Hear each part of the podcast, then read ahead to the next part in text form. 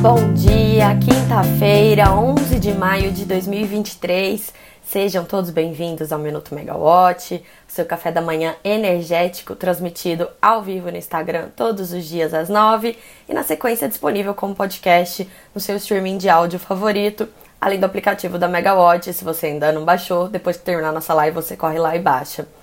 É, sou Camila Maia, a, a nossa dose de energia de hoje está cheia de gás com o perdão do trocadilho. Hoje é o segundo dia do Seminário de Gás Natural do IBP, IBP o Instituto Brasileiro de Petróleo e Gás. É, e ontem a gente já teve um dia repleto de notícias relevantes sobre o assunto, é, incluindo uma aposta da Petrobras aí numa ampliação muito grande da oferta de gás no Brasil.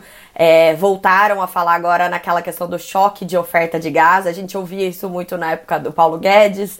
Bom, ontem quem falou sobre o choque da oferta de gás foi o Maurício Tomasquim. É, a gente também tem novidades nos números de empresas, a gente tem resultados da Copel, da Enalta e da Lupar, agenda do dia, que tem evento da Megawatt logo mais, então bora lá, vamos perder tempo, né? É, ontem, então, o Tomasquim, Maurício Tomasquim, que é diretor executivo de transição energética da Petrobras, ele destacou que o gás é um elemento de descarbonização muito importante para a indústria de óleo e gás e no setor elétrico, é, mas lembrou que ainda existem desafios importantes, como a necessidade de um preço mais competitivo. E, e aí ele falou que a Petrobras ela vai buscar mais preços mais atrativos para o gás natural numa, numa, numa uma estratégia de ganhar mercado é, apesar do preço do gás hoje ser determinado pela cotação internacional, é uma commodity, assim como o petróleo, né? A gente tem os preços de referência do gás natural no mercado externo também, mas a aposta da Petrobras é nessa ampliação muito grande da oferta da molécula no Brasil para ganhar mercado, para poder deixar o, o insumo mais competitivo, ajudar aí, então nessa questão até do papel social da Petrobras, né, de fomentar a indústria e a economia do país. É, ele falou que no total a Petrobras ela vai investir 11 bilhões de dólares entre 2023 e 2025 e que o objetivo é ampliar a oferta de gás no mercado em 50 milhões de metros cúbicos por dia. Isso é muita coisa. É, além disso, a Petrobras deve investir 6 bilhões de dólares na exploração de novas fronteiras do gás natural. Também vai ter investimento é, no escoamento, né, para facilitar o escoamento do gás natural, que é uma limitação que a gente vai falar daqui a pouco. E, e só para ter uma ideia do que, que significa esses 50 milhões de metros cúbicos por dia, é, eles equivalem, esse, esse é um volume equivalente à metade da demanda de gás natural no Brasil, considerando um cenário em que todas as termoelétricas estejam despachadas, ou seja, um cenário de crise hídrica bem grave, como que a gente viveu ali em 2021.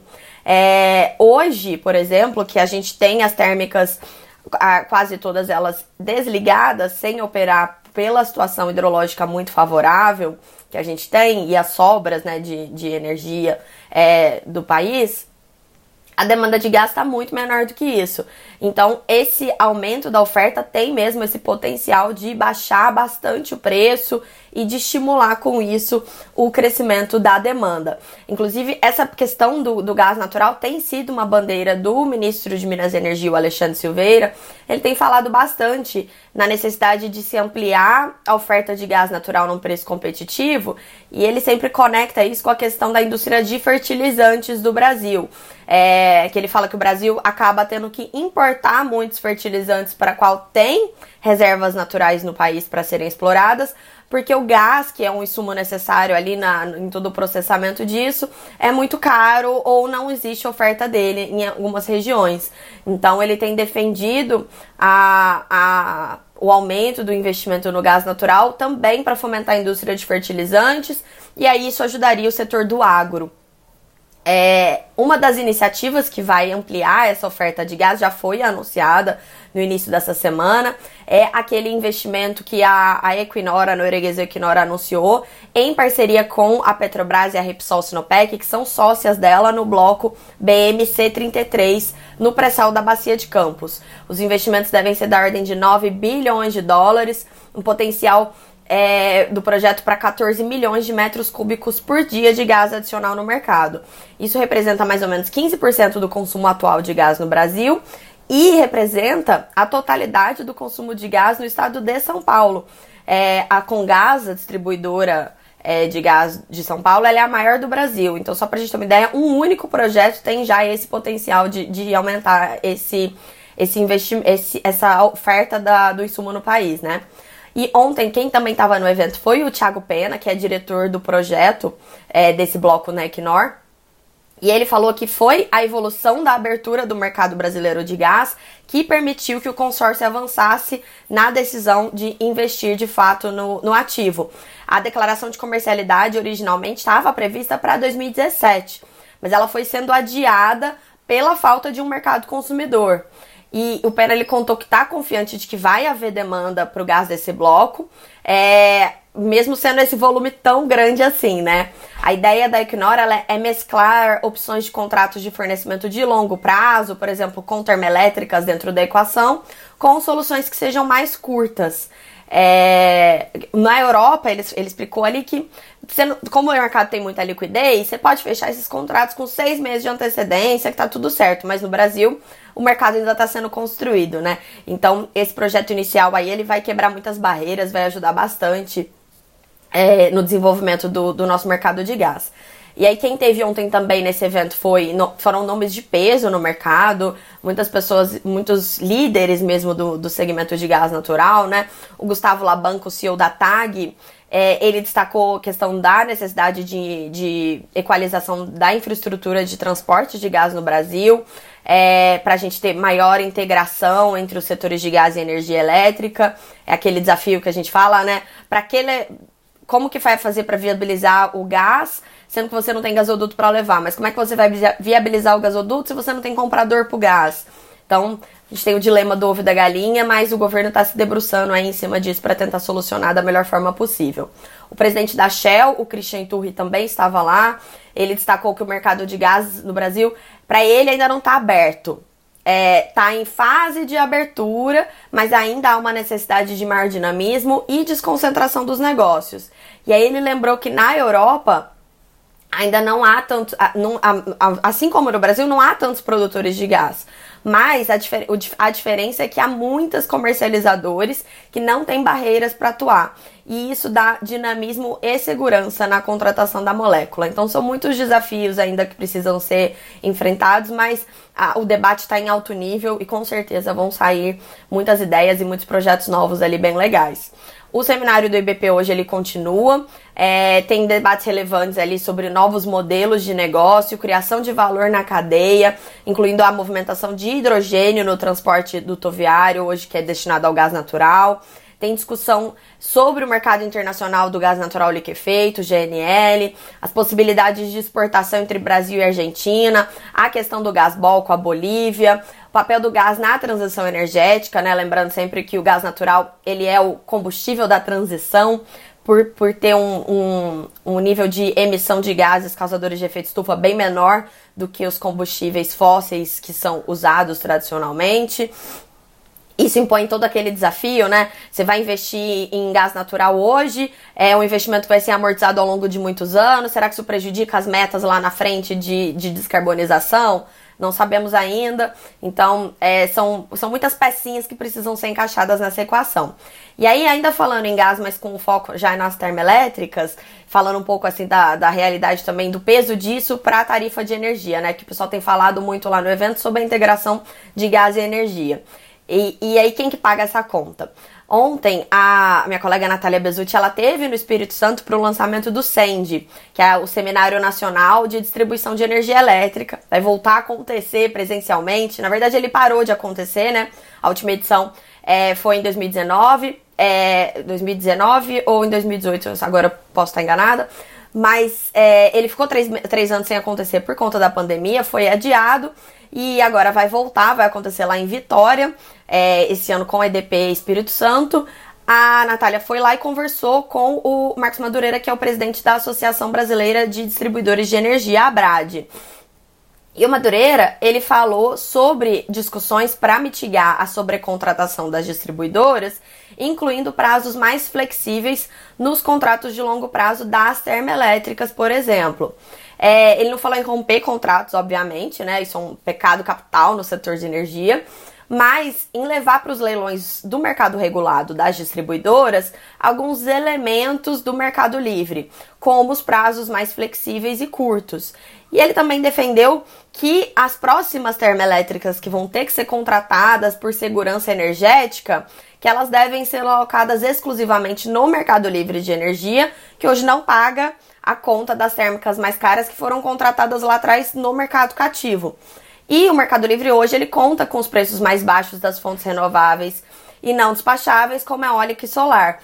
Então, a ideia é que para compensar, né, para ajudar nesse equilíbrio é, e evitar que o custo da termoelétrica recaia sempre sobre o mercado cativo, com mais consumidores saindo para o livre, pagando menos essa conta, que essa conta então seja dividida. É, e aí os próximos leilões contratem para o mercado livre as termoelétricas que vão ser necessárias. É, é, ele não falou sobre a renovação das concessões das distribuidoras, até porque está esperando a saída da consulta pública. É, essa tem sido até a postura da, da Brad mesmo durante esse debate da renovação das concessões das distribuidoras. Mas só essa palhinha que ele deu ali falando sobre a questão da sobrecontratação já, já deixa margem para muita discussão e muito debate. Antes de passar para o próximo tema, a Natália Bezutti me corrigiu aqui. Isso mesmo, o último SEND foi em 2018 em Fortaleza, teria acontecido em 2020 em Vitória, mas acabou sendo adiado e finalmente vai acontecer agora em 2023. É, num ano muito importante para a renovação das concessões das distribuidoras, então acabou que o prazo não foi tão ruim assim, né? Falando então agora de empresas, hoje a Copel faz a teleconferência sobre os resultados do primeiro trimestre às 14 horas. É, ela vai explicar o lucro líquido de 635 milhões de reais, uma queda ligeira é, na comparação com o resultado do mesmo período do ano passado, em meio a uma piora do seu resultado financeiro e também uma ligeira retração da receita líquida, aí já por conta da redução do mercado cativo faturado da distribuidora. O mercado cativo da Copel tem sofrido bastante, tanto a, por conta da migração de clientes para o Mercado Livre, também por conta do crescimento da geração distribuída. Isso não tem acontecido só com a Copel, tem acontecido com as distribuidoras em todo o Brasil, né? Então vamos, vamos acompanhar o que, que a Copel explica aí desse resultado, quais são as previsões deles, até para a gente ter uma ideia do que, que vai vir nas próximas empresas. É, também temos hoje teleconferência da Enalta. A Enalta tinha tido prejuízo no primeiro trimestre do ano passado, esse ano teve um lucro de 118 milhões de reais. Ela vai falar agora às 10. E a Alupar que teve uma retração ali também nos números regulatórios. Ela vai fazer a teleconferência de resultados às 15. E ali deve falar também sobre a perspectiva de participação em leilões. A Lupark de todas as nossas transmissoras acaba sendo a mais conservadora nos leilões, né? Ela que sempre entra é, com os deságios menores, é, tem uma postura menos agressiva que, que as suas concorrentes, então interessante a gente acompanhar essa teleconferência para ver qual que é a expectativa deles em relação aos leilões desse ano. 50 bilhões de reais em investimentos em transmissão esse ano não é pouca coisa, né? Mais tarde, depois do fechamento do mercado, a gente tem então os resultados da Aeres, da Petrobras, da Energisa, da CPFL e da Light muitos números importantes para a gente ficar de olho aqui na Megawatt. E pode ser que a Light até roube os holofotes da Petrobras, né? A Petrobras é sempre o destaque quando ela divulga os resultados. Mas em toda essa situação complicada que a Light está passando, as atenções estão voltadas para a empresa. E antes de finalizar é, o nosso minuto de hoje, reforçar então o convite para mais um webinar da série PSR Explica, que a gente vai fazer hoje às 11 horas no canal do YouTube da Megawatt. E o tema de hoje é PLD mínimo. Eu vou estar então ao vivo com o Luiz Barroso, presidente da PSR, e o Matheus Cavalieri, que é consultor de preços e tarifas da PSR.